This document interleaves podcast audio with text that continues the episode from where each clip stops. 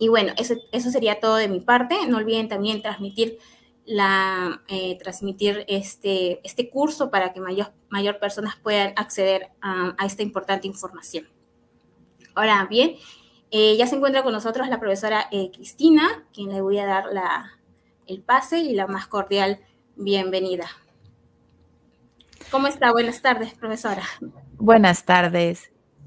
Gracias. Como más personas están conectando, nos puede ir indicando eh, en breve resumen lo que estaremos viendo a continuación. Efectivamente, sí. El día de hoy, pues en estas dos horas, vamos a conversar un poco sobre el servicio al cliente, es decir, cuál es nuestra actitud al momento de atender al público en nuestra oficina, empresa, institución, cómo resolver ciertas situaciones, de allí hablamos de ciertos protocolos que podemos asumir al momento de atender situaciones o circunstancias que no son las más óptimas. algún cliente que tenga algún problema, alguna queja, cómo solventarla, cómo manejar situaciones de estrés en los que el cliente no nos habla de buenas maneras. En fin, conversaremos un poco sobre todo.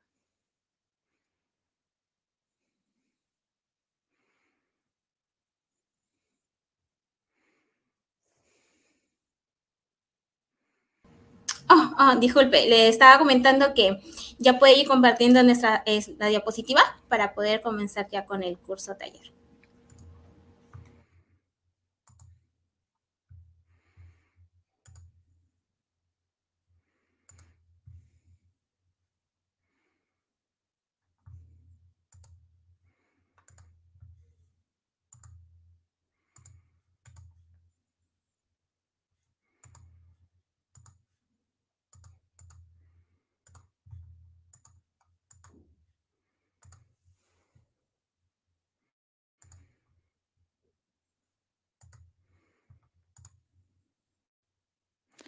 Perfecto.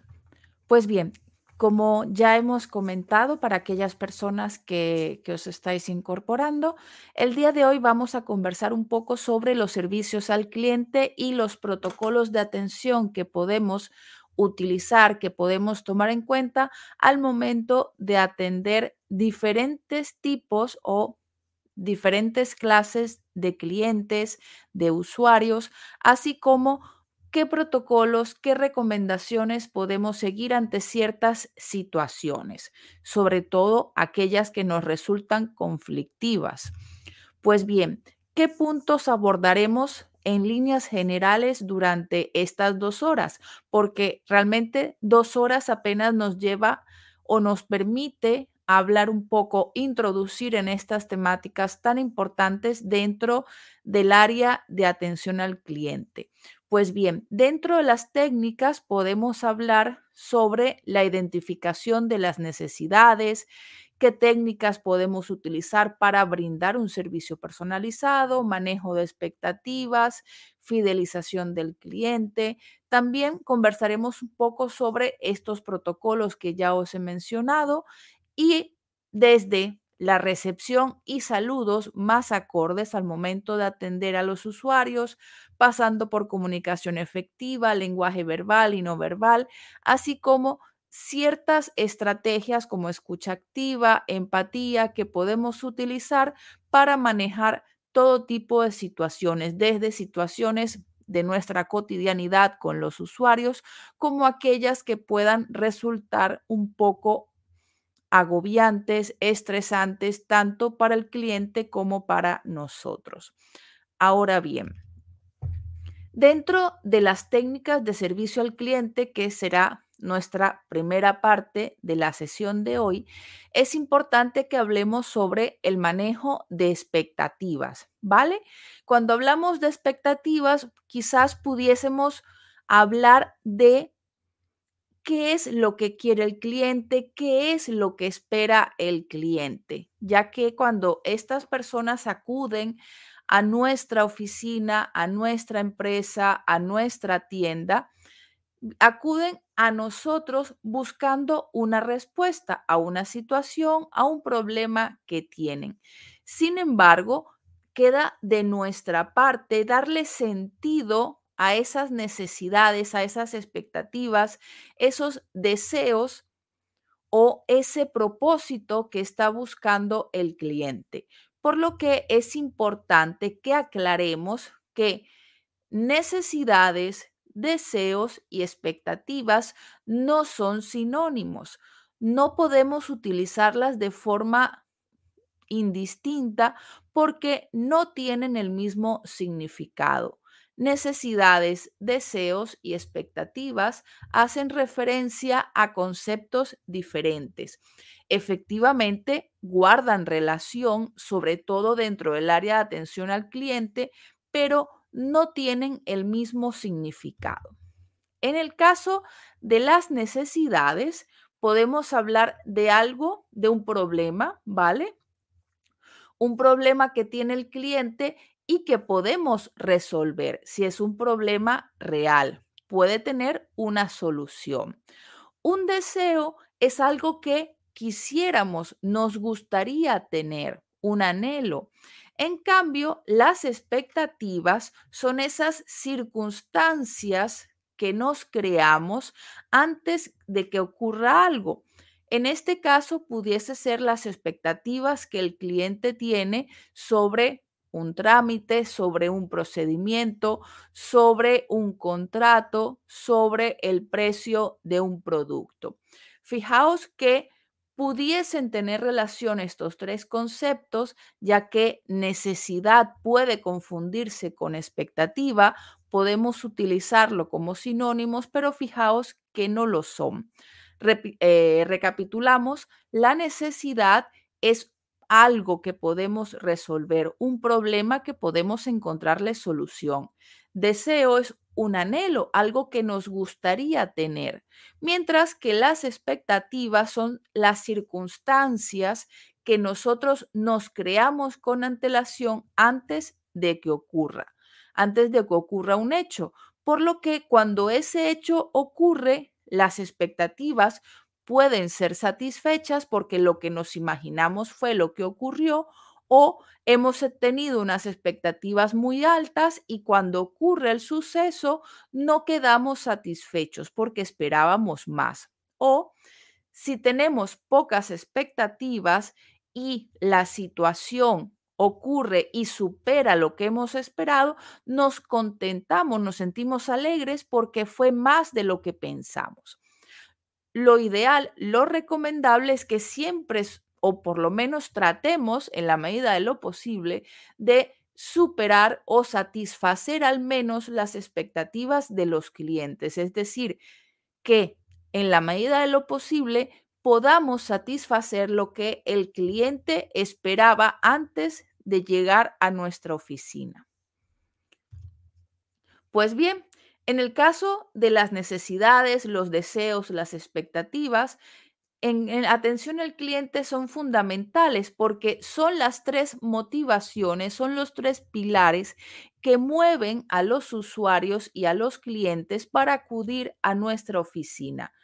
A nuestra oficina, a nuestro puesto, acuden porque tienen un problema, porque desean una información o porque quieren resolver una situación y ponen en nosotros la responsabilidad de llevarlo a cabo. Pues bien, cuando hablamos de estas necesidades, de estas expectativas, los clientes llegan a nosotros. Aunque ya estamos acostumbrados a trabajar con ciertas situaciones a diario, solemos tener ya una idea preconcebida, solemos adelantar que pudiese querer, necesitar o esperar los clientes cuando acuden a nuestro puesto, cuando acuden a nuestras oficinas. Sin embargo, aunque podemos tener la experiencia y ya podemos tener una idea sobre qué necesita o qué quiere la persona al momento de conversar con nosotros, es importante que no demos por sentado, sino que prestemos atención a los siguientes pasos. Lo primero es que obtengamos información a través de la persona, conversemos un momento con ella o con él. No necesitamos dos horas, apenas unos minutos con las preguntas adecuadas y podemos obtener la información que necesitamos. Podemos saber qué necesita o qué espera la persona. También es importante que hagamos unas preguntas adecuadas para obtener esta información, porque la persona cuando llega a nuestra oficina, cuando llega a nuestro escritorio, muchas veces demora mucho tiempo en explicar qué necesita o qué problema tiene, porque no sabe exactamente cómo explicarlo o quizás no conoce el nombre del producto, el nombre del procedimiento, no sabe cómo explicar su problema. De ahí que es muy importante que además de escucharle, hagamos las preguntas adecuadas, porque por una parte nos permite ahorrar tiempo y por otro podemos conocer mejor qué necesita o qué requiere la persona. Algunas preguntas que podemos realizar. ¿Cuál es el trámite que desea realizar? o cuál es el problema que tiene, el que desea resolver, si tiene los recaudos, eh, sabe cuál es el tiempo de espera del procedimiento, sabe a qué taquilla o a qué oficina dirigirse. Estos son apenas algunos ejemplos. Lo importante es que según los productos, según las actividades de nuestra empresa, vayamos creando, formulando un banco de preguntas para utilizar a medida que los clientes conversan con nosotros. Esto, por supuesto, surge a partir de la práctica, de la experiencia, pero lo importante es que preguntemos, que no nos limitemos solamente a escuchar, porque muchas veces las personas no saben exactamente cómo explicarlo, no conocen los términos adecuados. Otro consejo que podemos tomar en cuenta para conocer sus necesidades y expectativas es categorizar la retroalimentación, es decir, una vez que ya hemos abordado al cliente, hemos resuelto la situación o le hemos orientado en, el problema que tiene, es importante que conozcamos si la situación o el problema fue resuelto, si aclaramos la duda, si estamos realizando correctamente nuestro trabajo, si estamos identificando las necesidades y expectativas de nuestros clientes correctamente. Por lo que siempre se recomienda que al final de cada sesión, es decir, al final de cada cliente, les permitamos a ellos expresar su opinión sobre nuestro desempeño, sobre la ayuda que le hemos brindado. Esto pudiese ser a través de un email, a través de una encuesta de satisfacción, entrevistas exploratorias. Son instrumentos breves, sencillos para llenar en cuestión de uno o dos minutos, porque los clientes no suelen tener mucho tiempo para ello. Si fuese atención al cliente vía telefónica, justo después de la llamada, suele realizarse un instrumento oral, es decir, eh, una operadora, una grabación, realiza las preguntas que necesitamos conocer sobre el desempeño de cada trabajador y el cliente emite un criterio. De una u otra forma, lo importante es conocer si estamos identificando sus necesidades y expectativas y, por supuesto, si las estamos resolviendo, si están siendo satisfechas. También es importante que obtengamos con toda esa información que hemos recopilado con los diferentes instrumentos que acabamos de, de mencionar, pues que los tabulemos o los grafiquemos para que podamos conocer qué aspectos estamos fallando y en qué aspectos estamos fortaleciéndonos, si estamos identificando sus necesidades, si las estamos satisfaciendo. Y esto, por supuesto, se recomienda que nuestra oficina realice informes de forma periódica. Dependiendo de la afluencia de clientes, pudiesen realizarse informes de forma mensual, bimensual, trimestral, semestral e incluso anual para llevar una cronología, para saber si hemos ido resolviendo de forma paulatina esos defectos o esos aspectos en que no estábamos tan sólidos y si hemos mantenido las fortalezas. Pues bien, antes de continuar, debemos enfatizar que el servicio que brindamos a nuestra clientela debe ir en función de varios aspectos. La primera es conocer sus necesidades, conocer sus deseos, sus expectativas, para luego saber cómo resolverlas, cómo satisfacerlas. También es importante que al momento de atender a nuestros clientes lo realicemos desde el respeto. Tratemos de, brindar toda la información que esta persona necesita. Muchas veces a través de la experiencia, porque ya hemos resuelto, ya hemos tenido o vivido preguntas similares y ya sabemos qué hacer. Si no sabemos cómo proceder en esta situación, podemos recurrir a la persona, a un compañero de trabajo que sí puede orientar mejor a esta persona. Lo importante es satisfacer, resolver la situación que el cliente nos presenta para que confíe en nosotros y continúe nuestra relación a largo plazo. Brindar una atención personalizada es fundamental. ¿Y qué significa una atención personalizada?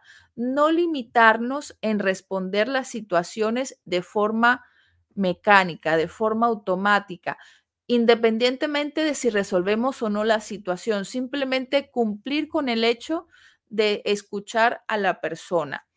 Una atención personalizada implica escuchar, prestar atención, hacer las preguntas acordes y brindar la información que necesita esta persona. Si nosotros brindamos todos estos aspectos, podéis tener por seguro que el cliente será fiel a nuestra institución o a nuestra empresa, porque hemos satisfecho las expectativas que se ha creado antes de acudir a nosotros e incluso pudiésemos superar las expectativas que tenía al respecto, quedar satisfecho y continuar con nuestra relación comercial. Pasemos ahora a la segunda parte de nuestro curso taller, ¿vale? Relacionado con los protocolos de atención al cliente. En este caso, cuando hablamos de protocolos de atención, vamos a abordar diferentes procedimientos y recomendaciones que podemos tomar en cuenta en las diversas situaciones que se nos pueden presentar en nuestro día a día, desde situaciones rutinarias en las que saludamos, desarrollamos una entrevista con nuestro cliente, desarrollamos una conversación y la cerramos de forma efectiva, de forma positiva, hasta aquellas situaciones en las que necesitamos lidiar con esa persona, negociar, resolver una situación conflictiva. En nuestro día a día podemos encontrarnos cualquier cantidad de situaciones variopintas. Podemos tener días muy tranquilos en donde todas las situaciones Todas las personas que han acudido a nosotros han sido muy amables, han, eh, han agradecido nuestra ayuda, nuestra colaboración, pero también tenemos días en donde las personas acuden a nuestra oficina a pasarnos el estrés que tienen del día a día, vienen estresados, vienen enojados por situaciones previas y lamentablemente pagan con nosotros ese estrés. Vienen con situaciones que les agobian y esperan de nosotros que las resolvamos en ese momento en cuestión de segundos. Y realmente, dependiendo del problema, dependiendo del trámite, el procedimiento, el producto que desean adquirir, puede resolverse en cuestión de minutos o quizás en cuestión de días, de semanas.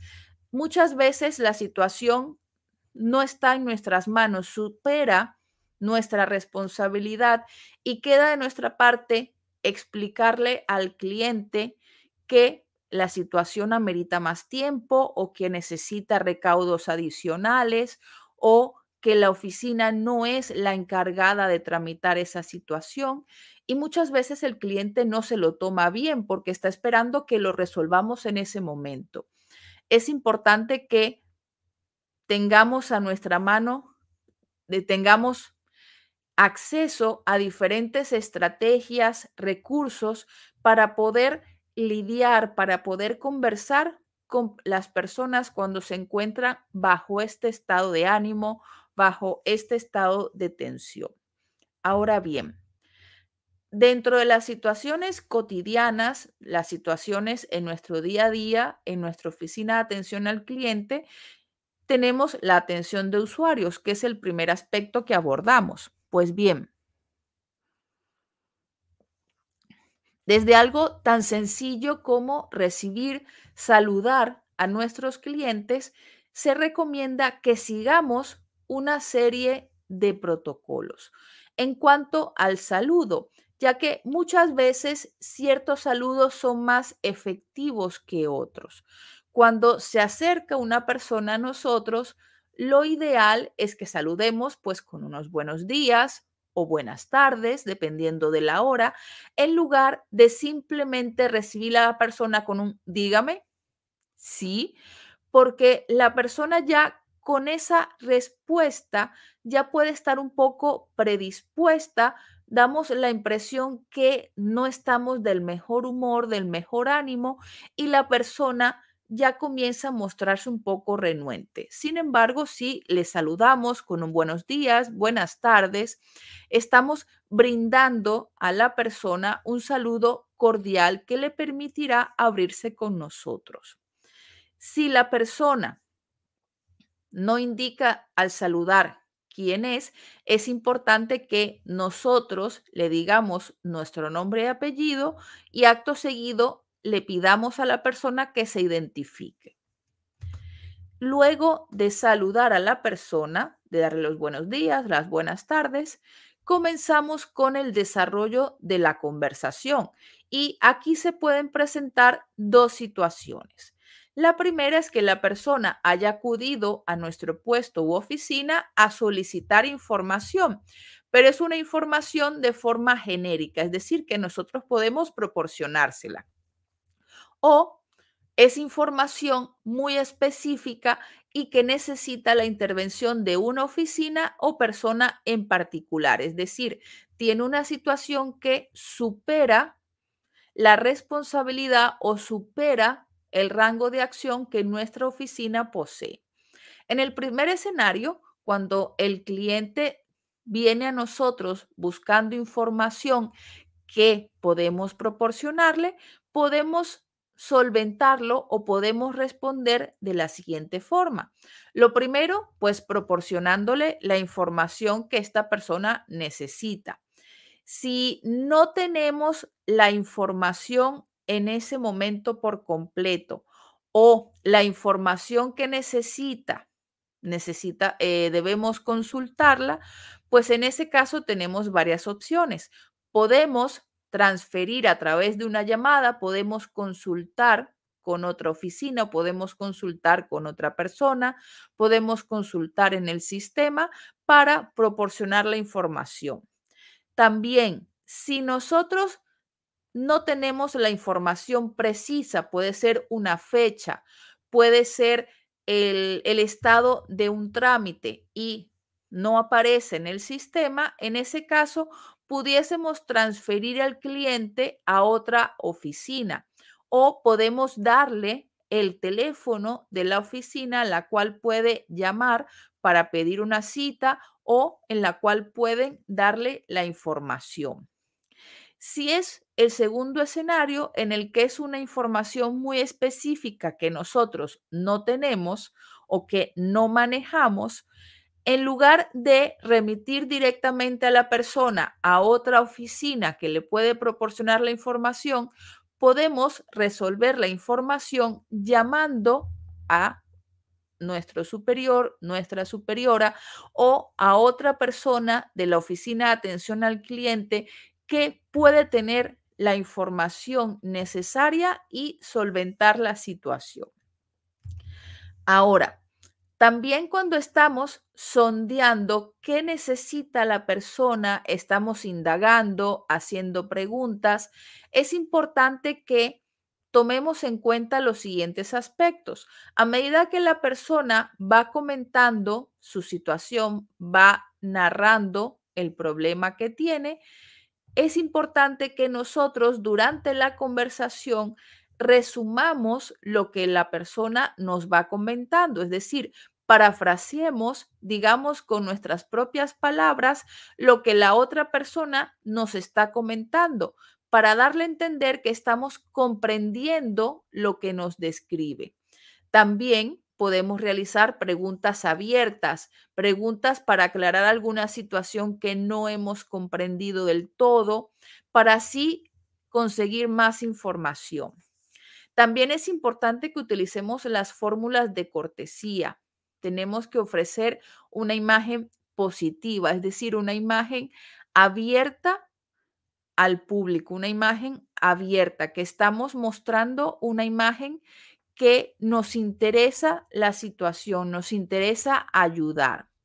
También es importante que la información que vayamos a transmitirle sea de una forma sencilla, es decir, no utilicemos un vocabulario rebuscado, un vocabulario demasiado técnico, porque la persona quizás no comprenda lo que le estemos explicando porque no está acostumbrada a este vocabulario, no está acostumbrada a realizar estos trámites o estos procedimientos y al terminar de hablar con nosotros va a tener las mismas interrogantes que al llegar a nuestra oficina.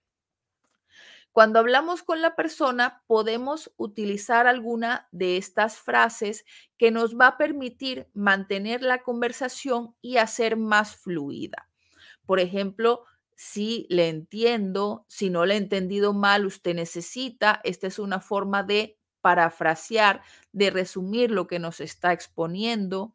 Eh, ¿Podría, por favor, concretar con más detalle o podría explicarme un poco más este aspecto? Eh, un momento, voy a consultar su petición, enseguida regreso. Todas estas frases nos van a permitir profundizar en la situación que nos describen y hacer más fluida la descripción del problema. Para cerrar la conversación, podemos realizarlo de varias formas. Podemos cerrar indicándole a la persona a qué hora puede acudir para resolver la situación, porque quizás al momento en que proporcionamos la información, la oficina a la que debe acudir la persona ya ha cerrado o, por el contrario, aún no ha abierto. Eh, si debemos enviarle un correo físico con cierta información o con un formulario, pues que nos indique la dirección exacta. Eh, o si debemos llamarle en los próximos días, que nos facilite el número de teléfono en el cual podemos localizarle. Y por supuesto, despedirnos agradeciendo su visita y para ello podemos utilizar diferentes fórmulas de cortesía, como por ejemplo las dos que os ofrezco el día de hoy, que podría ser señor o señora tal, eh, gracias por su visita. ante cualquier duda que tenga, pues no dude ponerse en contacto con nosotros, que tenga buen día, o podemos tener una fórmula más concreta, más breve, de gracias por su ayuda, gracias por su visita y buenos días, buenas tardes. Cuando realizamos la recepción de clientes, creo que podemos resumir las tres partes de una conversación de la siguiente forma. Tenemos la acogida o el saludo, en donde saludamos a la persona, luego nos identificamos, le pedimos a la persona que, que se identifique y nos comienza a explicar qué necesita o qué requiere. Pues bien, a partir de allí pasamos al desarrollo, al sondeo, a la acción Y para conocer exactamente qué necesita la persona, podemos recurrir a preguntas abiertas, a preguntas cerradas, preguntas alternativas, es decir, que nos ofrezca un poco más de información. Y por supuesto, una vez que ya hemos identificado la situación, el problema o la necesidad, pasamos a resolver la consulta, que pudiese resolverse a través de una cita en la oficina que necesita la persona, proporcionando información o transfiriendo una llamada porque no sabe con quién comunicarse, información diferida o quizás viene a nosotros para levantar una queja por una situación que tuvo en días anteriores con otra oficina, con un trabajador. Y por último, cerramos y nos despedimos Cerramos preguntando si necesita algo más, si debe hacer, si necesita hacer otra consulta. Agradecemos por su visita y nos despedimos.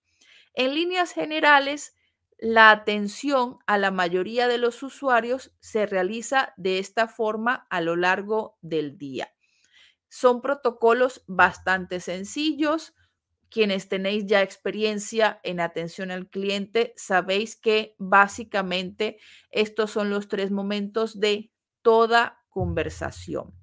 Por lo que con la práctica vosotros ya iréis identificando las necesidades y las expectativas de cada cliente, cómo abordar cada tipo de cliente, qué tipo de preguntas realizar y las diferentes soluciones ante las circunstancias que nos plantean.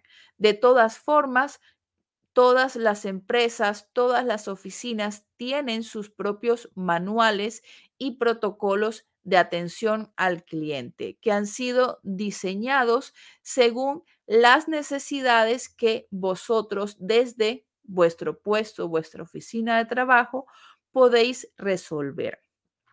Por lo que es fundamental tener, conocer, leer ese manual y esos protocolos de atención al cliente que nuestra oficina ya ha redactado con antelación para saber exactamente cómo abordar a nuestros clientes, a nuestros usuarios y solventar sus necesidades. Ahora bien, cuando hablamos de atención al cliente, debemos tomar en cuenta que la comunicación entre el usuario y nosotros es fundamental. La comunicación a simple vista pudiésemos decir que es muy sencilla, sería simplemente conversar con la otra persona, pero realmente, o podemos decir que en la actualidad, la comunicación con el cliente es mucho más que el mero hecho de conversar con esa persona. Actualmente atención al cliente lo concebimos como algo más que escuchar, es comprender lo que la persona nos está comentando, comprender qué necesita, ponernos en su lugar para poder plantear o poder proponerle una, una solución que satisfaga sus necesidades y expectativas. Pues bien, cuando hablamos de comunicación, debemos tomar en cuenta que es un intercambio de información entre dos o más personas, ¿vale? Y que todo proceso comunicativo conlleva o está conformado por una serie de características. La primera es que la comunicación es un proceso activo. Es decir, está en constante cambio, en constante movimiento. No es, la comunicación no es un proceso unidireccional, es decir, que el cliente conversa con nosotros y no obtiene respuesta, no está en constante cambio activo, porque una vez que el cliente nos plantea su problema, nosotros le respondemos, le hacemos preguntas. Los roles se intercambian. Primero nosotros escuchamos, luego hacemos preguntas. También dentro del proceso de comunicación podemos decir que es irreversible. ¿Qué quiere decir? Que una vez que la persona ha hablado, que nosotros hemos hablado, lo que hemos dicho, lo que hemos transmitido, no puede borrarse o no puede ignorarse, no podemos olvidarlo, por lo que es importante cuidar las palabras que utilicemos, la forma en que las utilicemos, porque esto va a generar un efecto positivo o negativo en el cliente. También dentro del proceso de comunicación podemos establecer que es un proceso obligatorio, porque es algo innato en el ser humano el hecho de comunicarse. Pero cuando hablamos de comunicarnos, no nos referimos solo al lenguaje verbal, a los mensajes a través de palabras, de signos, sino que también a través del silencio, del lenguaje no verbal, de nuestro cuerpo, nuestras expresiones faciales, también estamos enviando un mensaje. Esto conversaremos más adelante. Nuestra postura, nuestras facciones, el, nuestro tono de voz nos permite corroborar el mensaje que estamos dando con nuestras palabras o nuestro lenguaje corporal contradice lo que estamos diciendo con nuestras palabras. Y normalmente nuestro cerebro suele confiarse más por el lenguaje no verbal, es decir, por lo que decimos con nuestro cuerpo, por lo que decimos con nuestra cara. Solemos confiar más en ese mensaje que en el que emitimos con palabras, por lo que el lenguaje verbal y no verbal deben ir en consonancia. También el proceso de comunicación es bidireccional, como ya os adelanté. Es una relación en ambas direcciones, es decir, las dos personas en algún momento son emisoras, luego se vuelven receptoras. No es solamente proporcionar información hacia un lado de la conversación, sino que debe ser mutua. Y por supuesto, el proceso de comunicación implica un lenguaje verbal y no verbal. Recordemos que el lenguaje verbal es aquel que utilizamos a través de signos, símbolos, a través de un idioma, en nuestro caso, pues el español, y a través del lenguaje no verbal, que vendría siendo nuestro tono de voz, el ritmo de nuestras palabras, nuestro lenguaje personal, eh, lenguaje corporal, expresión facial. Ahora bien, al hablar de comunicación, es importante que establezcamos que todo encuentro que tengamos con nuestros clientes debemos realizarlo tomando en cuenta estas seis características, ¿vale? Todo proceso, toda conversación que tengamos con nuestros clientes, debemos pensar que debemos ser claros. Es decir, utilizar el vocabulario, la terminología acorde para que la persona pueda comprender, no caer en un vocabulario rebuscado porque la persona caería en, la confusión y al final el problema no lo ha resuelto porque no sabe qué hacer. Debemos ser concisos, es decir, ir al punto, ser correctos, es decir, proporcionar la información que la persona necesita, no confundirle o, no o proporcionarle información falsa o incompleta. También debemos ser corteses, educados y por supuesto ser concretos, ir al punto. No extendernos demasiado con otros aspectos que al cliente no le conciernen o que no necesita en ese momento. Y siguiendo estas seis C, estas seis características, podemos tener un proceso comunicativo exitoso con cada una de las personas que acuden a nuestro puesto de ayuda, a nuestra oficina. Ahora, para que podamos tener una buena comunicación con nuestros clientes, además de las características que acabamos de mencionar, debemos tomar en cuenta otros aspectos o tomar en cuenta unos aspectos adicionales. Porque, como ya he mencionado, muchas veces pensamos que comunicarnos consiste simplemente en hablar, en expresar lo que estamos pensando, pero resulta que si bien la comunicación forma parte del ser humano, es innata en nosotros, requiere de un proceso de desarrollo, de un proceso de aprendizaje y debemos aprender a comunicarnos, ¿vale? Aprender a expresar lo que queremos decir, aprender a cómo decirlo y por supuesto también aprender a escuchar y canalizar esa información que recibimos, porque ese proceso que resulta innato en nosotros realmente necesita pulirse.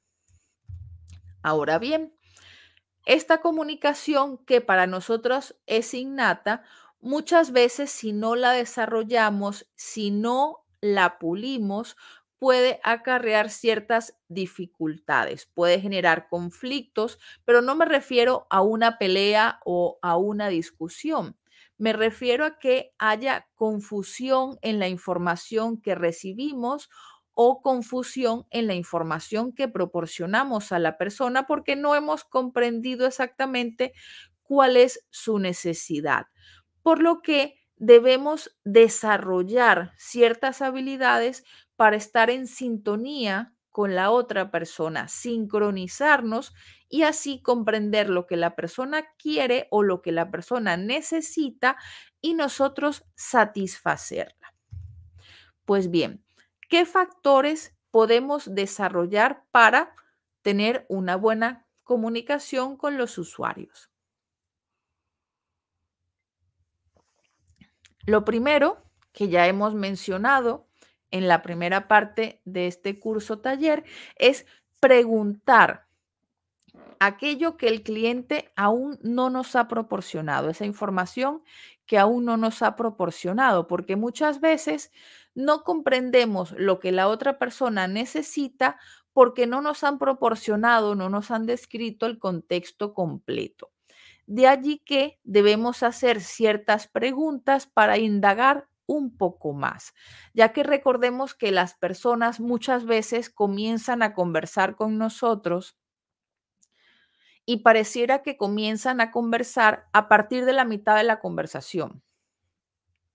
Porque mientras esperan ser atendidos, están pensando qué es lo que nos van a decir, están pensando qué problema tienen y cuando acuden, cuando llegan a nuestro escritorio, pareciera que comienzan a hablar a partir de la mitad de la conversación y nos falta información, no sabemos exactamente qué quieren o todavía no sabemos exactamente cuál es el problema porque nos falta el principio de la conversación. De allí que debemos siempre preguntar todo aquello que desconocemos, que no nos han explicado, debemos preguntarlo. No debemos rellenar el vacío con suposiciones porque eso puede ocasionar que demos una información errónea.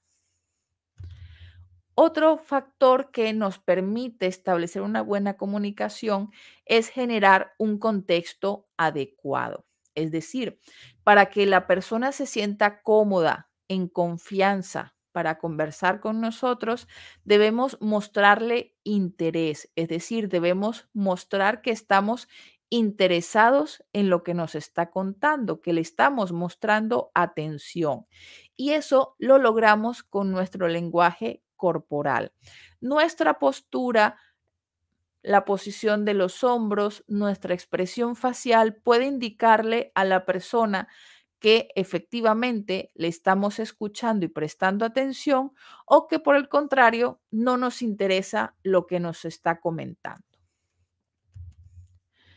Otro factor vendría siendo el espacio, es decir, generar un espacio en donde tanto el cliente como nosotros nos sintamos cómodos y le brindemos un servicio de calidad. Es decir, cuando estamos desde nuestro puesto de atención, desde nuestro escritorio, es importante que nos sintamos cómodos, tanto la otra persona como nosotros, para conversar sin problemas, que no estemos rodeados de mucho ruido, es decir, que no haya demasiada gente, que no estén conversando unos con otros. Por eso las oficinas o los puestos de atención al cliente suelen estar en un espacio más silencioso, no están en un pasillo, sino que tienen su propio espacio, su propia oficina, para que la persona y los trabajadores se sientan cómodos y puedan conversar sin problemas. También es importante que tengamos un buen estado de ánimo. Esto quizás es un poco más difícil porque, como mencioné al principio, habrá días en donde las situaciones que atendemos son más sencillas, son más rutinarias y estamos de mejor ánimo. Pero habrá otros días en que las situaciones no sean tan fáciles, haya conflictos, haya mucho estrés de por medio y cuando pasamos a otros clientes, nuestro estado de ánimo no es tan bueno. Y esto, queramos o no, lo reflejamos. Y tratemos en la medida de lo posible de no transmitir ese estado de ánimo, ese estrés a la otra persona porque no tiene la culpa. Eh, la otra persona va a comprender la situación en que estamos y por el contrario, en lugar de sentirse pues que no le estamos prestando atención, entiende que nos ha superado el cliente anterior, quizás ha sido testigo de la situación y comprende cómo nos sentimos. Esa empatía es muy importante y debemos aprovecharla para establecer una conexión con la persona. Pues bien,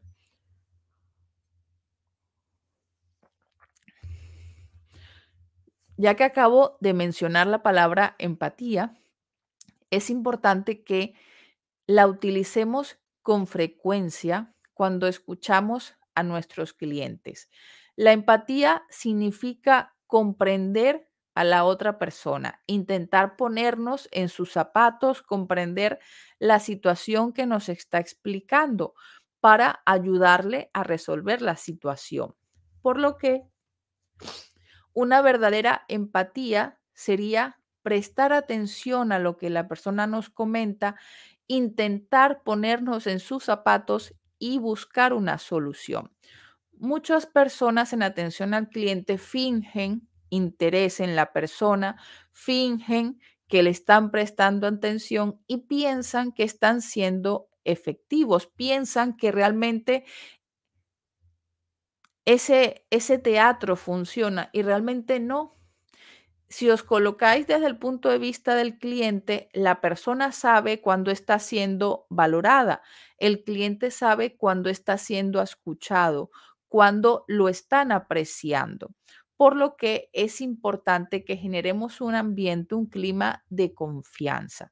Si el usuario no se siente cómodo estará con nosotros un par de minutos, escuchará lo que le digamos, pero no habrá satisfecho, no habrá resuelto el motivo por el que asistió a la oficina, por lo que pudiesen ocurrir varios escenarios que nos dé una mala evaluación cuando rellene el formulario de atención al cliente, puede que emita una queja a la oficina porque no se siente satisfecho, no se siente valorado con la intervención del trabajador o trabajadora, puede que regrese otro día para que lo atienda otra persona, puede que vaya a otra oficina para buscar la información que necesita o como último escenario, no realice el trámite que necesita, se rinda,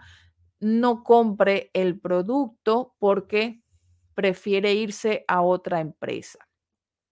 Tenemos varios escenarios, varias consecuencias que pudiésemos experimentar si no atendemos de manera sincera a nuestros clientes. Y por ello, para tener una comunicación efectiva con nuestros usuarios, se recomienda tomar en cuenta los siguientes aspectos. Estas son varias estrategias que podemos tomar en cuenta para mejorar nuestra comunicación y no solo mejorarla, sino hacerla más efectiva. Es decir, lograr los objetivos, que sería comprender la situación que el cliente nos plantea, comprender su problema y resolverlo. Pues bien, ¿qué podemos realizar? Vamos a abordar algunos de ellos el día de hoy. Por ejemplo, la escucha activa, la asertividad, la empatía, contacto visual, respeto, claridad y concisión, así como cuidar nuestros gestos y mantener una mente abierta. A continuación, vamos a abordar algunos de ellos y cómo utilizarlos en nuestro día a día en la atención al cliente. Ahora bien, comencemos con la escucha activa. Como nuestro nombre, como el nombre lo indica, escucha activa significa o se refiere a escuchar al cliente, escuchar al usuario, pero no es oír lo que nos está diciendo, sino ir más allá, ¿vale? Prestar atención a lo que nos está comentando.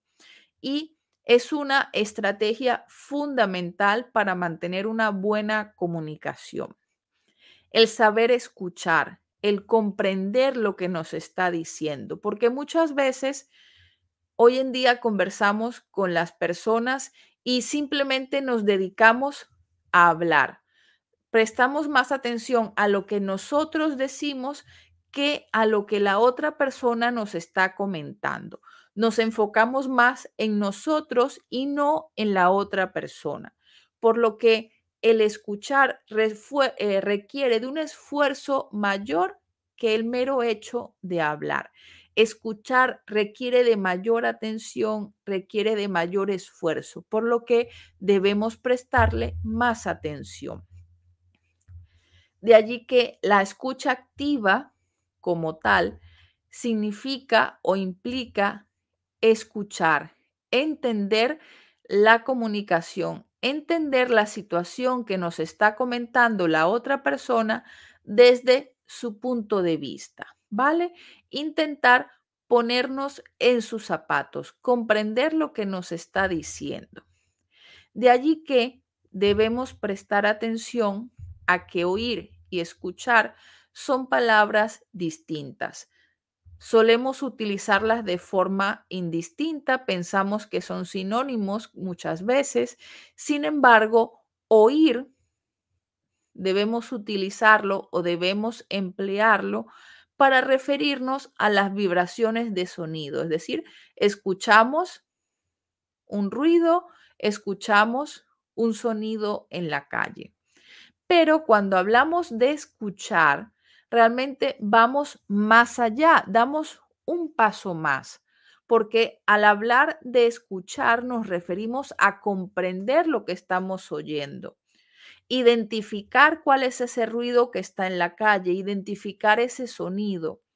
Cuando hablamos con una persona, oír es simplemente captar el sonido, captar la voz de la persona, pero escuchar es ir más allá, es comprender lo que nos está diciendo, comprender lo que quiere expresarnos. De allí que la escucha activa es la habilidad porque nosotros debemos desarrollarla, no es una no es innata en nosotros, debemos desarrollarla. De allí que muchas muchas veces o con frecuencia las personas no escuchan a los demás, simplemente se enfocan en lo que dicen y no prestan atención a lo que la otra persona le está comentando. De allí que suelen haber confusiones, discusiones, porque no nos escuchamos. Esto es una habilidad que requiere tiempo, requiere práctica. Y no solamente tiene que ver con escuchar a la otra persona, sino ponernos en sus zapatos, intentar comprender ponernos desde su punto de vista, sino también es comprender cómo se siente, cuáles son esas emociones, esos sentimientos que la persona tiene en ese momento. y que quizás no nos está diciendo, pero que nos deja entrever a través del tono de voz, de las palabras que utiliza, de su lenguaje corporal. Por lo que cuando hablamos de escucha activa, debemos desarrollar ciertas habilidades adicionales que van a ser complementarias, como centrarnos en la conversación, es decir, no solo centrarnos en el momento en que nosotros hablamos, sino también centrarnos en el momento en que la otra persona nos está explicando su problema, prestarle atención, no distraerle, no hacer preguntas mientras nos está explicando porque estamos cortando el mensaje. Podemos esperar a que la persona termine de hablar para hacer las preguntas pertinentes. Otra habilidad sería capturar el mensaje, es decir, escuchar toda la información que nos proporcionan, parafrasear la información que nos ha dado para corroborar si hemos comprendido todo o nos falta alguna información. Y por supuesto, ayudar a quien habla. Si escuchamos atentamente a la persona, podemos ayudarle a resolver la situación. Le damos a entender a la persona primero que está siendo valorada, porque al prestarle atención se siente en confianza, se siente en un ambiente óptimo en donde puede expresarse y quizás no tengamos la respuesta a su problema, la respuesta a su duda, pero se siente satisfecho porque ha sido escuchado, ha sido valorado. Ahora bien, para desarrollar esta escucha activa, además de las habilidades que hemos mencionado en la diapositiva anterior, es importante que desarrollemos ciertas destrezas. Por ejemplo, la disposición. Y me refiero a la disposición a escuchar desde el plano psicológico, verbal y físico. Desde observar a la otra persona, porque muchas veces en atención al cliente, debido a la dinámica, al ritmo de la oficina en que tenemos muchas personas por atender ese día, estamos detrás del monitor de la computadora. La persona nos está hablando, nos está comentando su situación y nosotros estamos pendientes del monitor de la computadora y no mantenemos un contacto directo con la persona. No mantenemos un intercambio de miradas, por lo que la persona siente que no está siendo escuchada. Parece, siente que le está hablando al monitor. Quizás nosotros le estamos prestando atención, pero estamos pendientes del monitor, completando un formulario, completando la información que nos proporciona la persona. Le estamos escuchando efectivamente, pero la persona no se siente de esa forma, por lo que el intercambio visual es muy importante. También debemos expresar durante la conversación a través de ciertas expresiones que estamos manteniendo atención. No implica que interrumpamos la conversación. Ya he comentado que las preguntas se recomienda que las realicemos una vez que la persona haya hablado, haya terminado de hablar. Pero podemos utilizar ciertas interjecciones como mm, vale, ok, que le van a indicar a la persona que le estamos prestando atención. También es importante mostrar empatía, es decir, indicarle a la persona que nos estamos poniendo en su lugar, que intentamos comprender desde su punto de vista. Por lo que podemos utilizar frases como entiendo, eh, sí, es cierto, porque le van a indicar a la persona que comprendemos su problema e intentamos ponernos en su lugar. Ahora bien, también debemos desarrollar el parafraseo. El parafraseo ya lo he indicado en diapositivas anteriores y significa resumir con nuestras palabras lo que la persona nos está explicando. Es decir, resumir lo que la persona nos ha dicho, su problema, la situación que tiene, porque de esta forma la persona va a saber que realmente le estamos escuchando y va a saber si hemos comprendido lo que necesita. Quizás cuando la otra persona escuche nuestro parafraseo, va a saber si se ha explicado correctamente o si le ha faltado darnos alguna información. También es importante que transmitamos interés a través de nuestro lenguaje corporal, nuestra expresión facial, a través de ciertas expresiones, como ya he comentado. Y es importante que a medida que la conversación avance, vayamos resumiendo, porque de esta forma la persona va a saber si estamos comprendiendo lo que necesita, si estamos comprendiendo su problema y podemos solventarlo. Y esto es muy sencillo si utilizamos las expresiones correctas. Por ejemplo, si queremos resumir, es decir, queremos parafrasear lo que nos ha comentado, podemos indicarle, eh, vale, eh, si no le he entendido mal, y resumimos, o sea, lo que usted me está diciendo es, y resumimos, a ver, si le he entendido bien, usted y resumimos. De esta forma, la persona sabrá si ha transmitido toda la información que necesitamos o si ha habido algún malentendido o hay alguna laguna de información.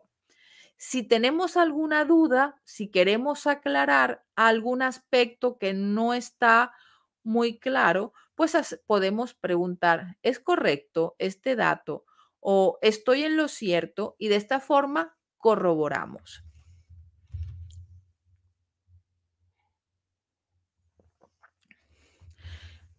Al manejar situaciones con muchas personas en cada día, es normal que nos desgastemos, es normal que a media mañana ya estemos cansados, que a medida de escuchar a una y otra y otra persona, pues nos desgastemos. Y esto puede repercutir en qué tanto escuchamos a nuestros clientes. Quizás comenzamos con toda la intención, con toda la motivación al inicio de la jornada, pero a medida que pasan las horas, nos desgastamos y nuestro estado de ánimo también va mermando y ya cuando atendemos a nuestros clientes al mediodía o hacia el final de la tarde, no prestamos tanta atención como quisiéramos por lo que la escucha que realizamos a nuestros clientes no es tan activa, no es una escucha tan efectiva. De allí que debemos prestar atención en esos momentos en que estamos más cansados, estamos pues más desgastados por nuestra rutina, nuestro día a día, ya que debemos evitar ciertas actividades, ciertas acciones si queremos brindar una atención al cliente personalizada y eficiente. Lo primero que debemos evitar es distraernos. Sabemos que esto es sumamente fácil, sobre todo cuando trabajamos en una oficina con muchas personas que se levantan, se sientan, tenemos otro escritorio en donde están planteando otras perdón, otra situación y esto puede hacer que nos distraigamos por cualquier cosa. Podemos distraernos desde el teléfono que nos llega alguna notificación, eh, suena el teléfono del escritorio o alguien abre la puerta o se enciende el aire acondicionado. Realmente en una oficina hay muchos elementos distractores, por lo que siempre el mensaje no lo vamos a captar por completo. Habrá momentos que captamos más información, otros en que captemos menos información. Debemos tratar de prestarle atención a la persona. Que alguien pasa, se levanta, abren la puerta, suelen ser aspectos que con la práctica, con el tiempo, aprendemos a bloquearlos. No les prestamos atención. Es importante que nuestro teléfono esté en silencio, que no nos distraiga en nuestras horas laborables. Y es importante que incluso tomemos nota, es una buena forma para captar toda la información que la persona nos está comentando, pero no es enfocarnos en el lápiz y el papel, no es bajar la mirada y enfocarnos en lo que escribimos, sino en evitar distraernos. También es importante no interrumpir a la persona, hacer cualquier pregunta una vez que haya terminado, no juzgar, no emitir prejuicios, es decir, una vez que la persona comienza a conversar con nosotros, eh, ya suponer qué es lo que quiere porque es una es un procedimiento rutinario, porque muchas personas tienen situaciones similares y ya saben qué es lo que necesita. Debemos escuchar a la persona porque puede sorprendernos y quizás lo que necesita no era lo que estábamos pensando en un principio.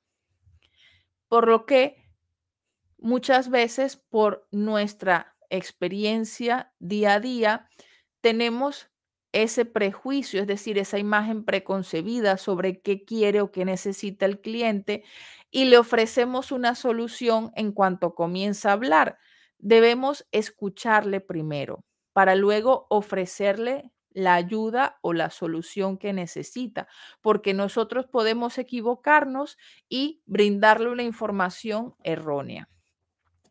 También es importante evitar el rechazar lo que la otra persona siente, el minimizar o reducir las emociones que la otra persona está experimentando, por lo que no se recomienda o se recomienda evitar expresiones como, ah, pero no se preocupe, que eso no es nada, eso le pasa a todo el mundo, porque estamos disminuyendo la la emoción que la persona tiene en ese momento. Estamos dándole a entender que no es significativo, que no es importante su problema. También debemos evitar contraargumentar. Si la persona nos plantea una situación, nosotros no debemos responderle con otro argumento para echarle la culpa a esa persona o echarle la culpa a otra oficina. No debemos caer en eso.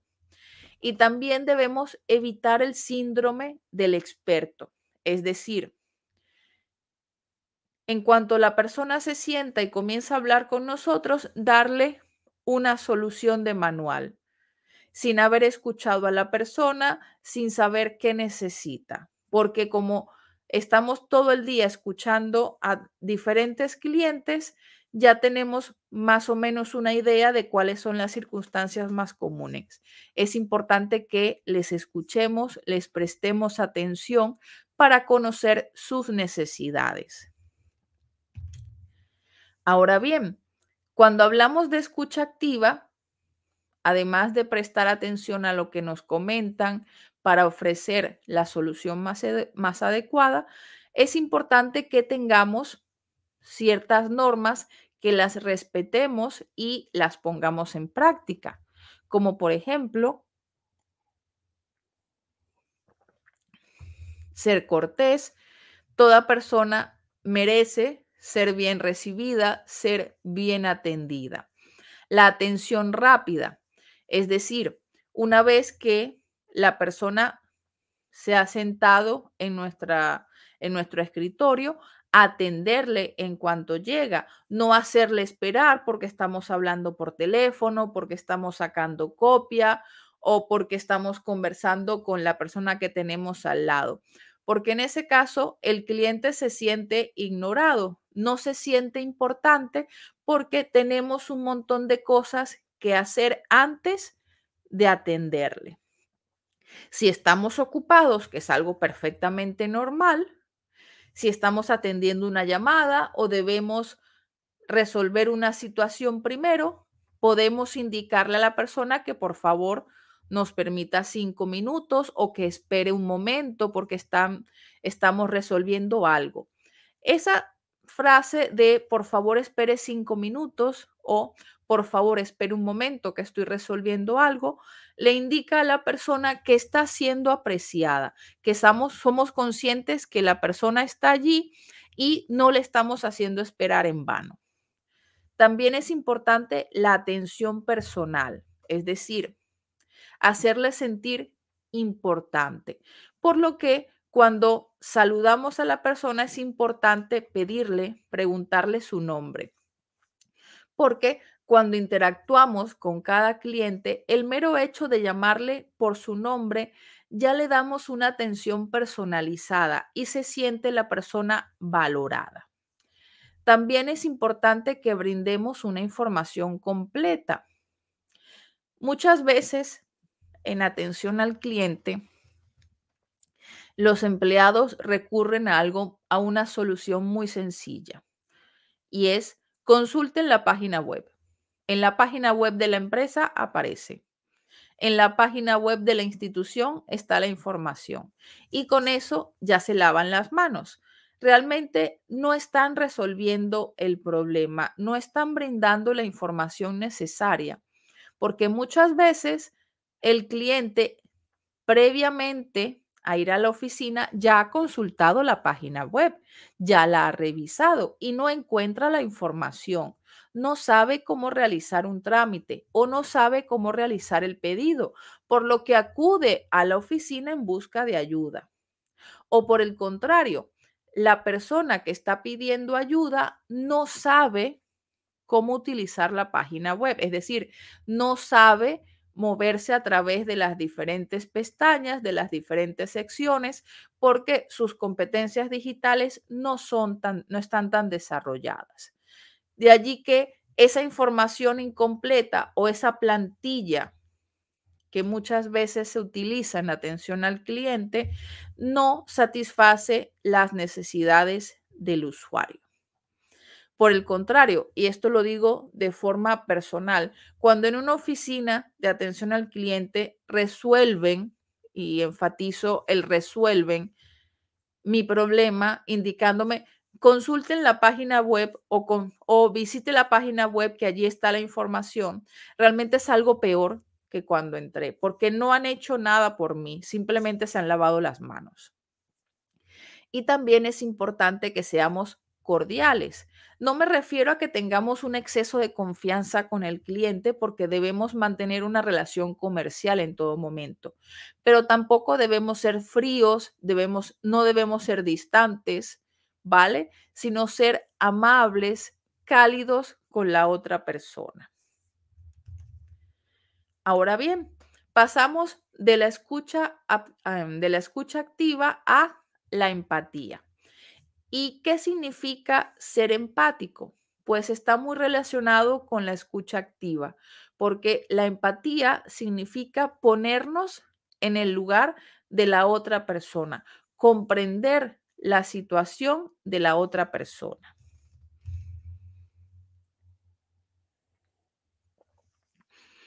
Y quiero comenzar esta sección preguntándos no como personal de atención al cliente, sino como clientes, ¿vale? En algún momento de vuestras vidas os, os habéis sentido juzgados, despreciados, insultados por algún empleado de atención al cliente. Si es así, podéis levantar la mano. Sé que no, no os estoy viendo, pero yo soy la primera que levanta la mano como usuaria, como cliente, en algún momento de mi vida me he sentido juzgada, despreciada e incluso hasta insultada por un empleado de atención al cliente. Bien sea porque no ha comprendido mi problema, porque no me ha prestado atención. Una vez que le he planteado mi problema, no le ha dado importancia porque para él o para ella no es pertinente, no es importante. Porque me ha dado una solución que yo no pedí, una solución que no satisface, que no resuelve mi problema y que incluso me siento hasta juzgada porque en algún momento, en alguna oficina de atención al cliente, me han mirado con cara de, pero ¿cómo es posible que tú no sepas hacer eso? ¿Cómo es posible que tú no sepas resolver eso? Y todas estas respuestas parten de la ausencia de empatía. Todas estas situaciones parten del hecho de no comprender lo que yo estaba necesitando, de no comprender el problema que yo estaba viviendo. Y esto es fundamental si trabajamos o si deseamos trabajar en atención al cliente. Porque cuando hablamos de empatía, cuando hablamos de comunicación, muchas veces las palabras que utilizamos afectan de forma negativa a la otra persona. Quizás nosotros con el día a día en atender a tantas personas no medimos o no somos conscientes de las palabras que utilizamos y no somos conscientes del impacto, del efecto que tiene en esa, en esa otra persona. Por lo que cuando estamos conversando, cuando tenemos una situación conflictiva porque la otra persona está nerviosa, no le damos la solución que ella considera o, no podemos resolver la situación porque se sale de nuestras manos, debemos intentar ponernos en sus zapatos, porque empatizar es comprender a la otra persona, comprender por qué está estresada, por qué siente ese enojo, por qué siente esa frustración ya que muchas veces la falta de empatía es la que genera disputas. La falta de empatía es la que genera encontronazos, la que genera peleas, porque no comprendemos lo que la otra persona siente, no comprendemos qué está experimentando en este momento. Por lo que os pregunto, ¿Hay alguna forma de sencilla para prevenir estas situaciones conflictivas en la empresa? Sí. Empatizar con el cliente. Ponernos o intentar ponernos en sus zapatos. Muchas veces quizás no resolvemos la situación porque no es posible, ha pasado la fecha de, de plazo, eh, no trajo la documentación requerida o no tiene la documentación necesaria. Pero en lugar de decirle simplemente la fecha ya pasó, o en lugar de simplemente decirle le faltan recaudos o le falta documentación, podemos ponernos en su lugar, comprender qué necesita, comprender qué le falta y de esta forma explicárselo. ¿Cómo podemos ser empáticos? ¿Cómo podemos tener una comunicación empática? Pues bien,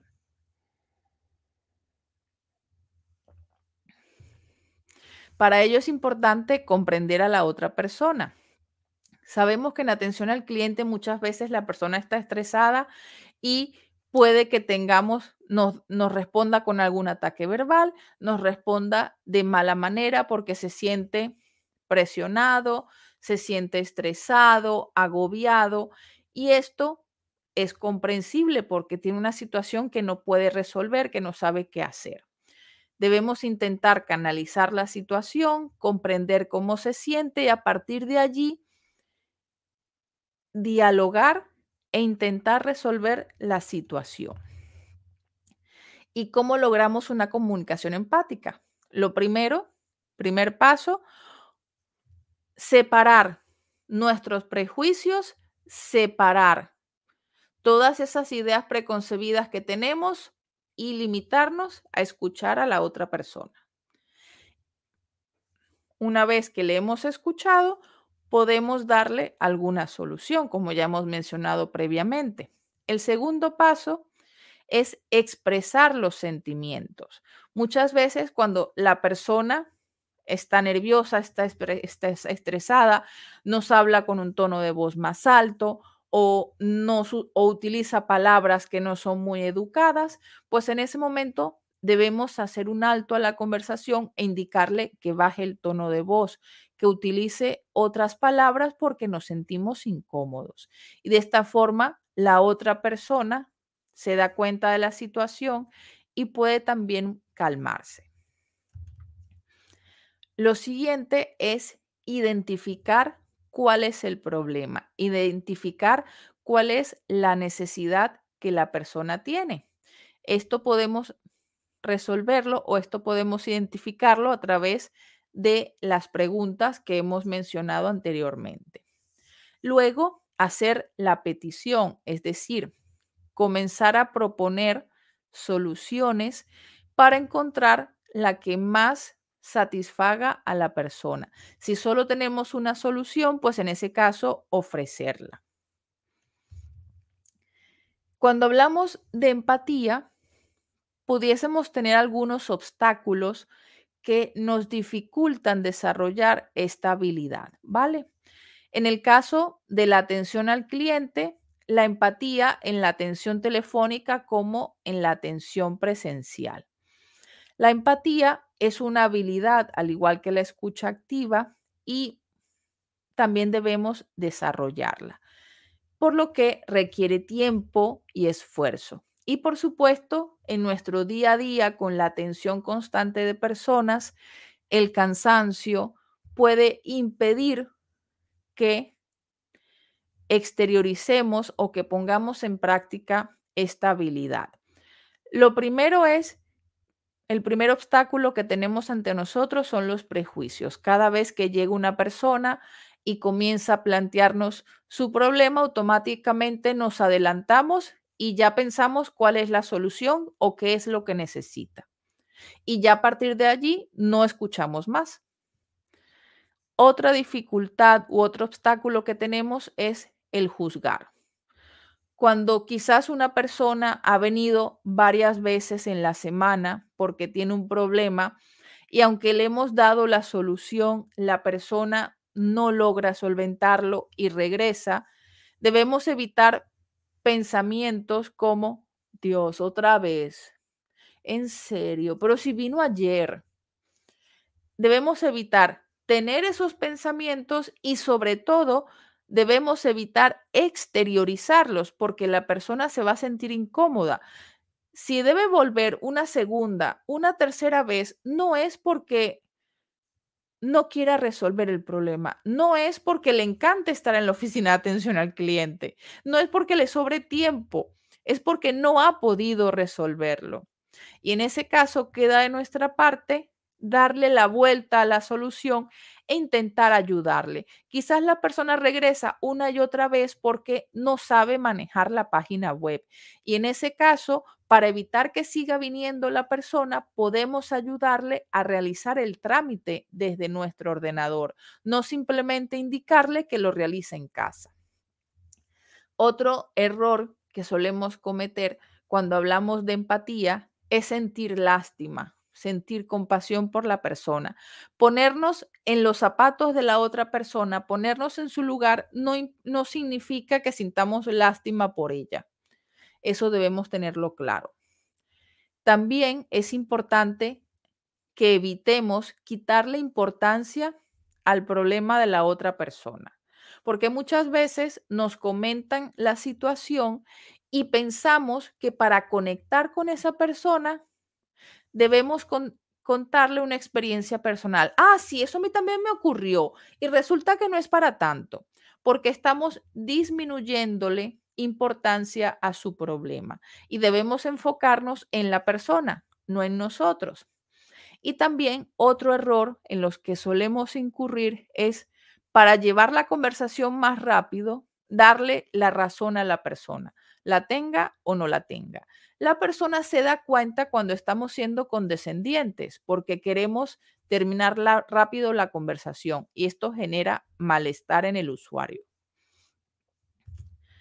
Ahora, en el caso de la empatía, puesto que ya he comentado que es una habilidad, ¿cómo podemos potenciarla? ¿Cómo podemos desarrollarla? Podemos construir un clima, un clima de comprensión, es decir, prestarle atención a la persona.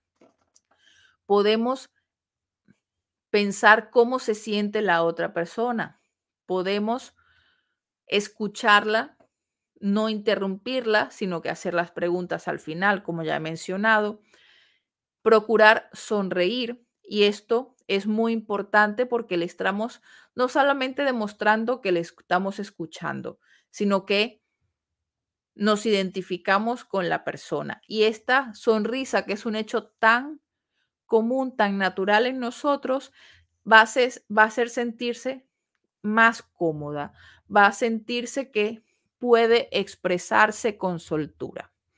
Debemos evitar prisas, es decir, estar mirando el tiempo, estar mirando la cola de personas, la fila de personas que está detrás, porque esto le da la impresión a la persona de que no es importante lo que nos está contando, de que su problema no es importante. Y va a considerar una falta de respeto que no le estemos prestando atención y realmente tiene razón. También vamos hablar, cuando estamos hablando de sonrisa, cuando estamos hablando de lenguaje corporal, expresiones faciales, vamos a pasar a otro aspecto dentro de las habilidades sociales que hemos mencionado, que es el lenguaje verbal y no verbal. Cuando hablamos de escucha activa, cuando hablamos de empatía, estamos hablando de habilidades sociales, porque son conductas que nosotros realizamos, pero que no son innatas, ¿vale? No nacemos con ellas, debemos desarrollarlas con el paso del tiempo y que nos permiten expresar emociones, deseos, opiniones. Estas habilidades sociales nos permiten respetar a la otra persona, respetar la postura del otro y al mismo tiempo respetar nuestra postura. Y por supuesto nos permiten resolver situaciones conflictivas con los clientes. Ahora bien, cuando hablamos de estas habilidades sociales, resulta que están conformadas por varios elementos. Tenemos elementos verbales, elementos paraverbales y elementos no verbales. Cuando hablamos de elementos verbales, nos referimos a signos, símbolos relacionados con un idioma, en este caso, con el español. Y ese aspecto no lo vamos a tocar el día de hoy, sino que nos vamos a enfocar en los elementos no verbales y paraverbales, porque son los que conforman el lenguaje no verbal y que suelen ser tan importantes o incluso suelen ser más importantes que el lenguaje verbal. Al, al, inicio de nuestra sesión de hoy comenté que la información que damos con nuestra boca, es decir, el mensaje que transmitimos en español, debe estar en consonancia con el mensaje que transmitimos con nuestro lenguaje corporal y con, con nuestra expresión facial, con nuestro tono de voz. Debemos compaginar todos esos aspectos y ser consecuentes, porque con frecuencia la información que damos de forma verbal no coincide con nuestro lenguaje corporal y el receptor o la otra persona detecta que no coincide lo que decimos con lo que hacemos y de forma instintiva la persona siempre le va a creer más al lenguaje no al lenguaje corporal, al lenguaje no verbal. Le va a hacer más caso, va a tener más peso que el mensaje verbal que nosotros estamos dando. Por lo que es importante compaginar toda la información que proporcionamos de forma consciente e inconsciente. Vamos ahora, en el tiempo que nos queda, a abordar un poco estos aspectos para verbales y no verbales. Lo primero, los componentes no verbales.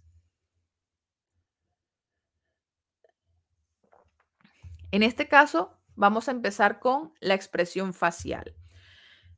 Todos los movimientos que hagamos con la cara van a reflejar la emoción que estamos experimentando en ese momento. Aunque tratemos de mantener nuestro tono de voz, aunque intentemos hablar de forma pausada, de respirar de forma calmada, muchas veces nuestra cara le indica a la persona si estamos tristes, enojados, si nos da un poco de asco la persona porque pues la persona no tiene la mejor higiene personal y a través de nuestra cara se lo estamos dando a entender si estamos tristes, si estamos sorprendidos por algo que nos ha dicho. Nuestra cara no miente, por lo que debemos aprender a reconocer las expresiones que estamos teniendo en ese momento sin necesidad de tener un espejo enfrente. ¿Y cómo sabemos qué gestos estamos haciendo? Porque movemos la frente, movemos las cejas, el movimiento de los ojos, de los párpados, de la boca. La combinación de estos movimientos va a expresar alguna de las emociones que he mencionado. Las, eh, las emociones son universales. Todas las personas en cualquier lugar del mundo experimentan alguna de ellas en algún momento. Y en atención al cliente más todavía, porque trabajamos con una gran cantidad de personas cada día. Y podemos eh, vivir estas seis emociones cada día en algún momento. Pero es importante que no las transmitamos a la persona porque puede ser contraproducente, porque podemos transmitir un mensaje incorrecto. En cuanto a la mirada, es un elemento fundamental porque nos va a permitir conectar con la otra persona. Cuando estamos poniendo en práctica la escucha activa, es importante mantener un intercambio visual para que la persona se sienta comprendida, se sienta escuchada, se sienta que le estamos prestando atención. Porque si solo nos enfocamos en el monitor de la computadora, transmitimos que estamos ocupados, que por favor comience a hablar porque tenemos el tiempo contado. En cuanto a la sonrisa, ya había mencionado que es fundamental. Incluso en atención al cliente vía telefónica, la sonrisa es muy importante porque aunque no la estemos viendo, aunque el cliente no la esté viendo, se refleja en el tono de voz, ¿vale? Así que la sonrisa es muy importante en atención telefónica o presencial porque le damos una bienvenida cordial a la persona. En cuanto a la postura, también es muy importante la posición que tiene nuestro cuerpo. Los hombros, los brazos, si tenemos una postura de caída, si tenemos los brazos eh, desganados, si tenemos los hombros bajos, podemos darle la impresión que no estamos interesados en lo que nos está contando, por lo que debemos tener la espalda erguida, los hombros rectos para mostrar interés a la persona. Incluso el hecho de recostarnos sobre el escritorio da la impresión de interés que estamos prestándole atención a la persona. Muchas veces estamos recostados en nuestra silla de brazos cruzados y esto le transmite a la persona que no estamos de acuerdo con lo que nos está comentando, que no nos parece, estamos en desacuerdo, rechazamos los comentarios que nos está dando. Y esto puede propiciar que la conversación no sea tan fluida, sino que tengamos contratiempos, que el cliente no se sienta cómodo y no tengamos una atención positiva.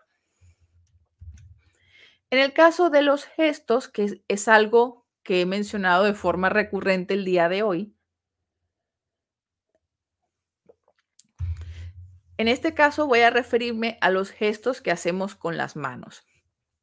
Es algo que muchas veces no nos damos cuenta, no controlamos y que influye en el mensaje que estamos dando, incluso en estos momentos en que es una videoconferencia, utilizo las manos para explicar, aunque soy consciente que gran parte de los gestos que hago con las manos no los veis, porque el espacio el recuadro de la cámara no permite que captéis mis movimientos de manos. Sin embargo, es algo innato en mí cuando estoy en clase explicando algo. Pues fijaos que en la atención al cliente ocurre algo similar. Las manos las utilizamos como complemento del mensaje para corroborar una explicación, para dar una información. Por lo que cuando estamos hablando con la persona, debemos tener cuidado con lo que hacemos con nuestras manos, porque si hacemos demasiados gestos, podemos distraerle, podemos ponerle nervioso, podemos eh, contradecir lo que estamos diciendo. Eh, si estamos, por ejemplo, jugando con un lápiz, si estamos haciendo ruido con el escritorio, podemos transmitirle a la persona que estamos impacientes, que necesitamos hacer otra cosa, que tenemos otro compromiso y debemos terminar rápido. En el caso de la distancia, que es otro elemento no verbal, cuando estamos abordando a una persona, cuando estamos conversando con una persona, en el caso de atención al cliente, la distancia es muy importante porque va a establecer qué tan cómoda se sienta la otra persona para conversar con nosotros, ya que la distancia entre las dos personas va a establecer qué relación tenemos. Como es el caso de atención al cliente, vamos a hablar de la zona social que es un espacio entre un metro veintitrés y tres metros sesenta centímetros. Esa es una distancia para personas que no nos conocemos, que estamos en un espacio público como nuestra oficina. La persona del otro lado del escritorio o frente a nosotros. Es una distancia en la que tanto el cliente como nosotros nos sentimos cómodos. Si traspasamos ese espacio y nos colocamos muy cerca a la persona, es decir, a 40 centímetros, por ejemplo, la otra persona puede sentirse intimidada porque estamos invadiendo su espacio personal. Ese tipo de cercanía suele ser para una persona a la que le tiene confianza, como un amigo, por ejemplo, un familiar. Y si mantenemos una distancia más alejada a los tres metros y medio, por ejemplo, que sería una zona pública como una parada de bus, como un supermercado, si mantenemos demasiada distancia, la persona se va a sentir ignorada. Así que eh, muchas veces este no es un problema para nosotros porque la distancia entre el cliente y nosotros está establecida por el escritorio, está establecida por un mueble que mantiene una distancia entre la persona y nosotros. Pero cuando tenemos un contacto de pie, por ejemplo, debemos respetar el espacio para que tanto ellos como nosotros no nos sintamos intimidados. En cuanto a los componentes paraverbales, esto en cuanto a los componentes paraverbales, podemos indicar que son todos esos aspectos que englobamos al momento de dar un mensaje, porque tienen que ver con nuestra voz, con nuestro tono, la fluidez con la que hablamos, las pausas que utilizamos, que le van a agregar o van a corroborar el mensaje que estamos dando de forma verbal.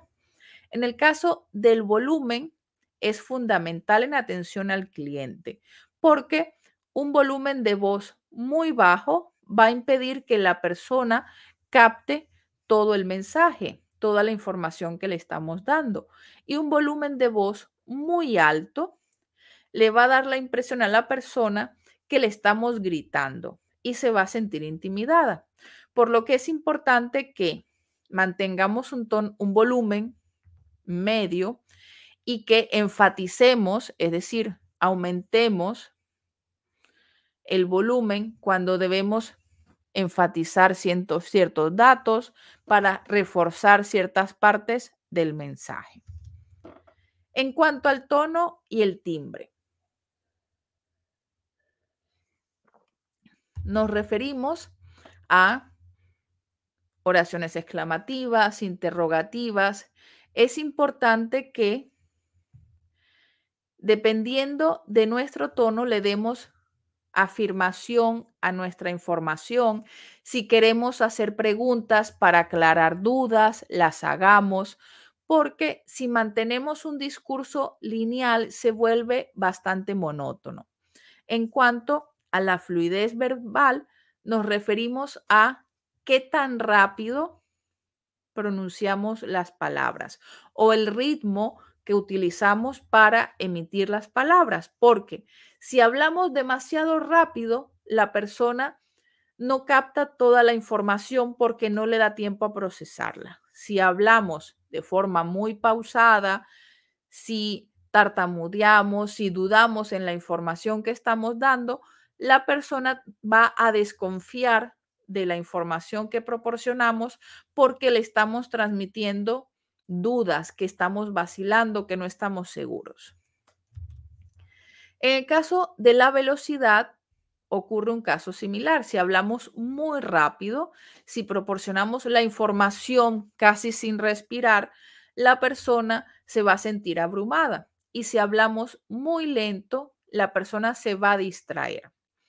En el caso de las pausas, de los silencios, son importantes. A medida que vamos dando información o que vamos explicando un procedimiento, entre un paso y otro podemos hacer una pequeña pausa de un segundo, dos segundos para que la persona procese la información.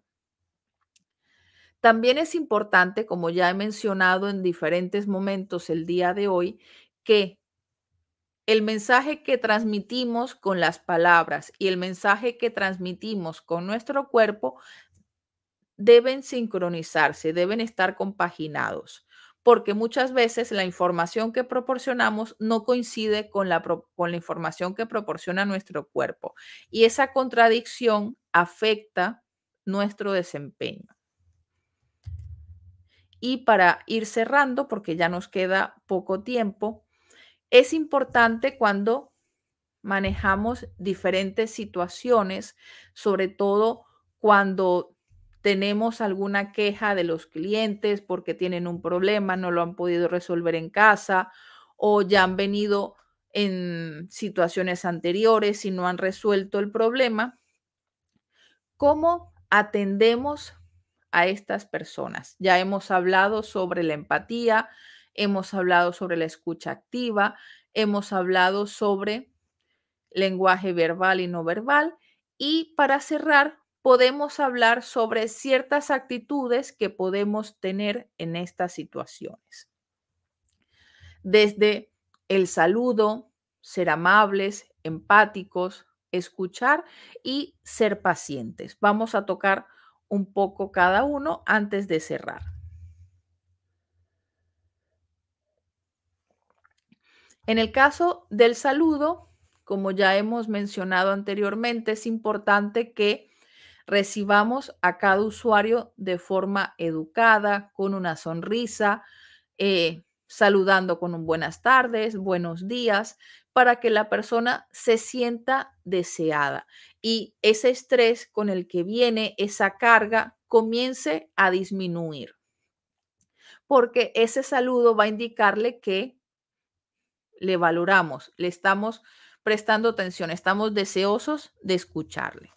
También otra actitud muy importante es la amabilidad, ser corteses con la persona, saludarle, preguntarle de forma educada qué desea o qué problema tiene, escucharle es muy importante porque todas estas actitudes a lo largo de la conversación que tenemos con la persona van a permitir que ese estrés, esa predisposición con la que llega el cliente comience a disminuir, baje la guardia y pueda explicarlos qué es lo que necesita, pueda explicarnos qué problema tiene.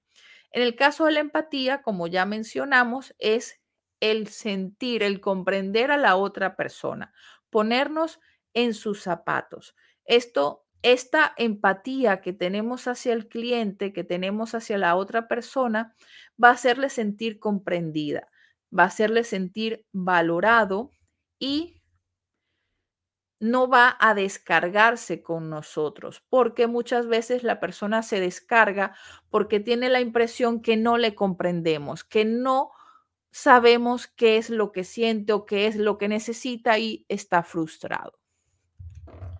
Otra actitud es la capacidad de escucha, la escucha activa que mencionamos también el día de hoy, que es escuchar a la otra persona, comprender qué es lo que le ocurre para poder así ofrecerle la solución que más le convenga. La escucha activa nos va a permitir darle al cliente un trato personalizado, sentirse apreciado y, por supuesto, continuar con nosotros, mantener nuestra relación comercial en los próximos años. Otra actitud muy importante es la paciencia.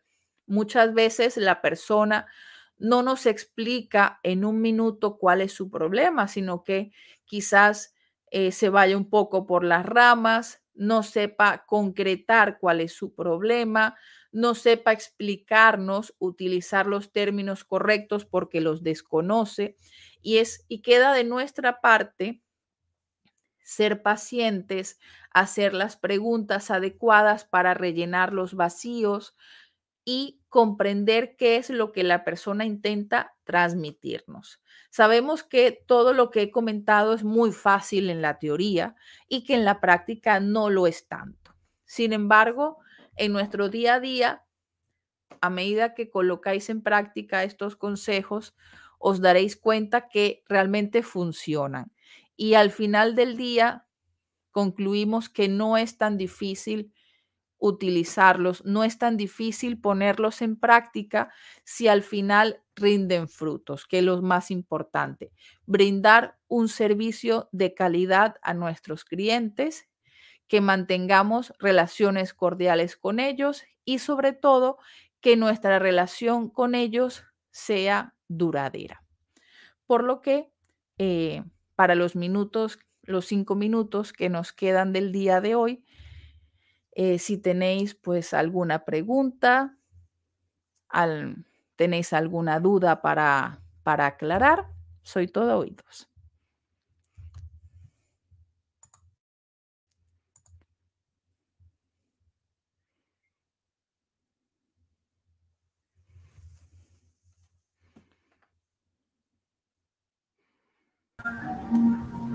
Sí, eh, correcto. En estos minutos nos compete responder algunas preguntas, así que, eh, estimados que están presentes, pueden ir haciendo sus consultas, algunas dudas o contar alguna experiencia que hayan tenido en relación a la atención al cliente y lo estaremos respondiendo. Así que esperemos unos, unos minutos. En todo caso, también los que recién se han estado uniendo, recuerden que si desean eh, solicitar el certificado eh, material adicional y la clase grabada, pueden hacer clic en el enlace que se encuentra fijado, tanto si lo estás viendo desde YouTube o desde Facebook, que los va a dirigir a nuestro canal de atención. Así que nos comenta que, que está quedando todo claro. Eh, así que no tenemos más preguntas por el momento. Sí, nos pregunta eh, José Chávez, nos dice, ¿cómo enfrentarse a un cliente muy molesto? Vale, eh, esta es una situación que podemos encontrar con frecuencia en la atención al cliente, porque como mencioné, con frecuencia las personas llegan frustradas a nuestra oficina porque tienen un problema ya de días, de semanas, incluso de meses que no han resuelto no saben cómo canalizar esa emoción y se descargan con nosotros. Es comprensible. No es lo correcto, pero es natural.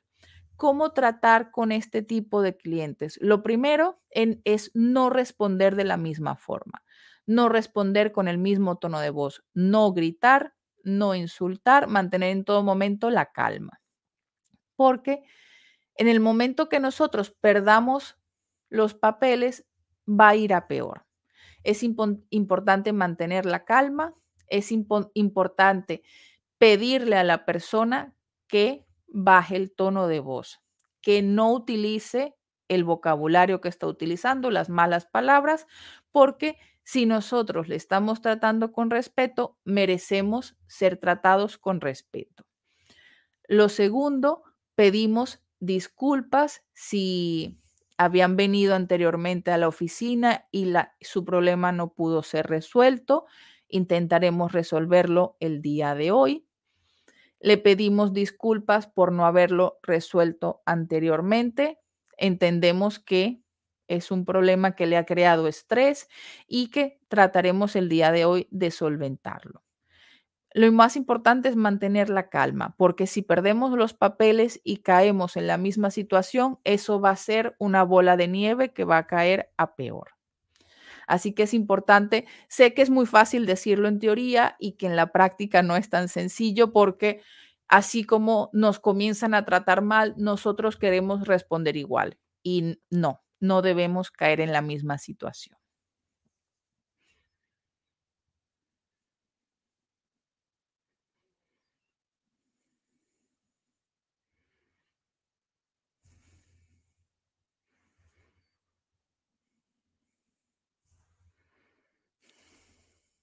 Sí, disculpen. Él les está diciendo que eh, al no haber tantas eh, consultas es porque ha quedado ya todo claro. No sé si eh, la profesora quiera comentar algo ya antes para finalizar. Pues sí, como os comenté al principio, el día de hoy era una introducción a la temática de hoy, que sería servicio al cliente y protocolos de atención.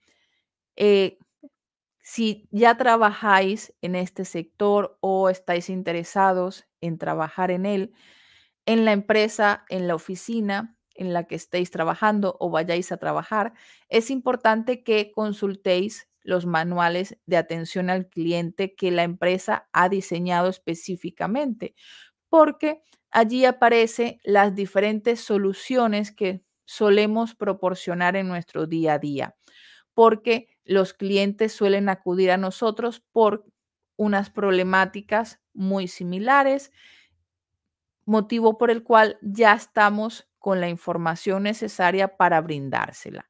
Lo importante es no anticiparnos al problema, no comenzar a dar soluciones antes que la persona nos transmita o nos describa su problema, porque podemos equivocarnos. Quizás la persona tiene un problema subyacente y la solución es otra.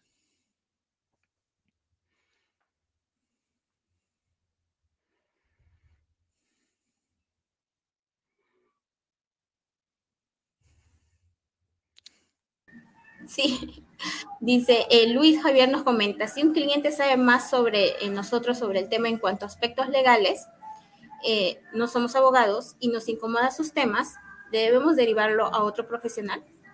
Vale, en este caso sí. Si es una información que no está en nuestras manos porque es una información que no nos compete a nosotros, sino que le compete a otra oficina, lo recomendable es derivar a este cliente, a este usuario, a la oficina o a la persona de esta temática, por ejemplo, el departamento legal, el departamento de asuntos legales, porque allí le pueden proporcionar la información correcta, porque muchas veces nosotros intentamos resolver las situaciones y podemos caer en dar información errónea, ¿vale? Y nos sentimos incómodos, como nos comenta Luis Javier, porque no manejamos ese campo, porque es información que no está dentro de nuestras competencias. Así que para evitar dar información errónea, para evitar complicar el problema o crear otro problema, es preferible derivar o dirigir la persona a otra oficina, proporcionarle el número de teléfono de esa oficina si se encuentra en otro edificio para que puedan resolverle. No estamos lavándonos las manos, sino que no somos dioses, no tenemos toda la información y es igualmente sabio derivar a la persona con la oficina que realmente va a ayudarle. Perfecto, entonces con esta pregunta eh, damos por finalizado el curso taller. Muchas gracias, eh, Magister Cristina, por estar presente. Y que tengan una buena noche. Muchas gracias. Igualmente a vosotros. Buenas noches. Buenas noches. Bien, eh, estimados, muchas gracias eh, por su participación el día de hoy. Eh, ya sabes, si desean el certificado, materiales y la grabación, pueden darle clic al enlace que se encuentra fijado.